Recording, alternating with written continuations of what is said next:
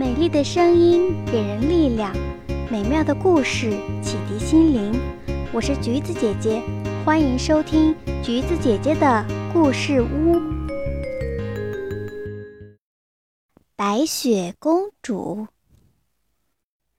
在冬季最冷的一天，王后生下了一个小公主。小公主的皮肤像雪一样白，头发像乌木一样黑。王后给她取名。白雪，可出生后不久，王后就因病去世了。一年后，国王又娶了新王后，她是个漂亮但嫉妒心极强的女巫。她有一面魔镜，每一次照镜子的时候，她总是问：“魔镜啊，魔镜，谁是世界上最美丽的女人？”魔镜总是说：“王后啊，是你。”你才是世界上最美丽的女人。王后听了非常满足，因为魔镜从来不会说假话。白雪公主渐渐长大了，越长越美丽。到了十五岁那年，已经出落得像一朵美丽的鲜花了，谁见了都会忍不住停下来多看几眼。但王后从来没把她放在眼里。一天，王后问魔镜。魔镜啊，谁是世界上最美丽的女人？魔镜回答：“王后啊，以前是你最美，可现在的白雪公主比你美一千倍。”王后气得浑身颤抖，她绝不允许有人比自己美丽。她把宫里的猎人叫来，命令道：“去，把白雪公主带到森林里杀掉。”把她的心给我带回来。猎人不敢抗命，把白雪公主带到森林里。白雪公主看到森林里的美丽的鲜花、绿草，还有树上的小鸟，开心的又唱又跳。猎人拿起刀，却不忍心下手。他对白雪公主说：“快走，可爱的公主，走得远远的，王后要害死你。”白雪公主哭着离开了猎人，向森林的深处跑去。猎人杀了一头野兽，带着她的心交了差。白雪公主在大森林里拼命地跑着，太阳快要落山的时候，终于来到一座小房前。她敲了敲门，见没人应声，就推开了门，走了进去。小房子里摆着一张桌子。上面摆着放满食品的七个盘子和装满葡萄酒的七个杯子，在墙角还有一排整齐的小床，它们不多不少，也是七个。白雪公主又累又饿，便在每个盘子里取了一点食物吃，在每个杯子里喝了一点葡萄酒，然后就躺在一张小床上睡着了。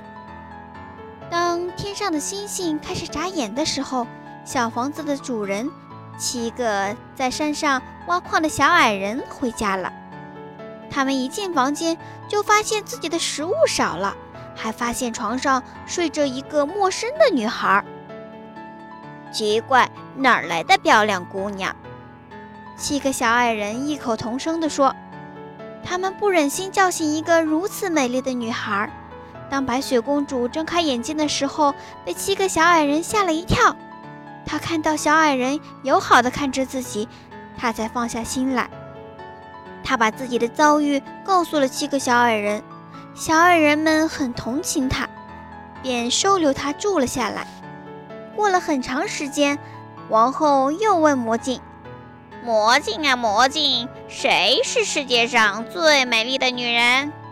魔镜回答道：“王后啊，以前是你最美，可现在……”在山那边的七个小矮人那里，白雪公主比你美一千倍。王后知道猎人欺骗了自己，气得火冒三丈。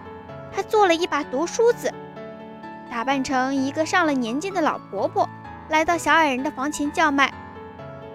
听到叫卖声，白雪公主好奇地打开房门。王后扮成的老婆婆假装要给白雪公主梳头。木梳在白雪公主的头发上一插，白雪公主立刻昏倒在地。晚上，小矮人从山里干活回来，发现了倒在地上的白雪公主。他们拔下了毒梳子，白雪公主苏醒了过来。小矮人叮嘱她说：“以后千万不要给陌生人开门。”邪恶的王后回到王宫，马上来到魔镜前。魔镜啊，魔镜，谁是世界上最美丽的女人？王后啊，以前是你最美，可现在在七个小矮人那里，白雪公主比你美一千倍。听了魔镜的话，王后气得暴跳如雷。她马上用妖法做了一个漂亮的毒苹果，把自己打扮成一个善良的农妇。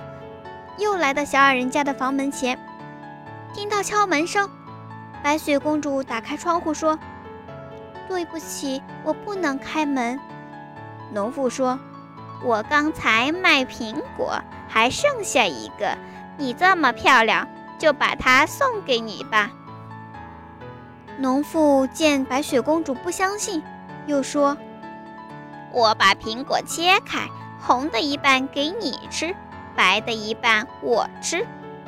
白雪公主见农妇吃下了白的一半，便放心的把红的那一半放进嘴里。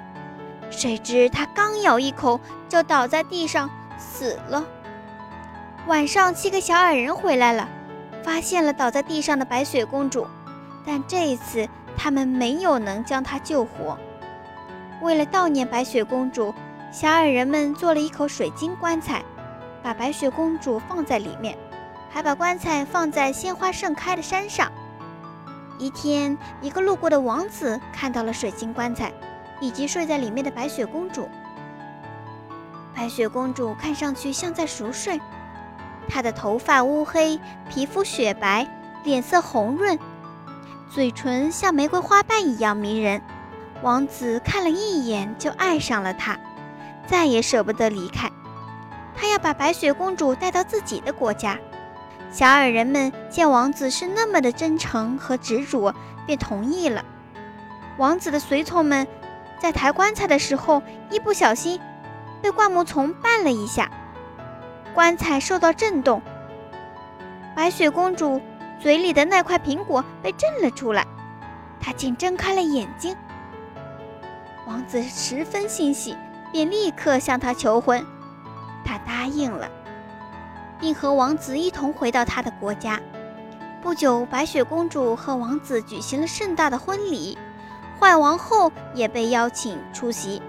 这个坏女人躲到一边问魔镜：“魔镜啊，魔镜，谁是世界上最美丽的女人？”魔镜说：“王后啊，以前是你最美，可现在年轻的新娘。”从前的白雪公主比你美一千倍。坏王后听完，气得发了疯。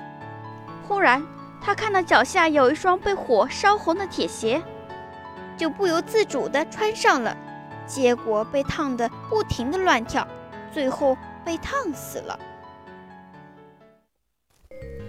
好啦，亲爱的小朋友们，故事讲完了。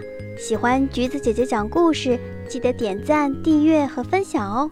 有想对我说的话，欢迎在评论区留言哦。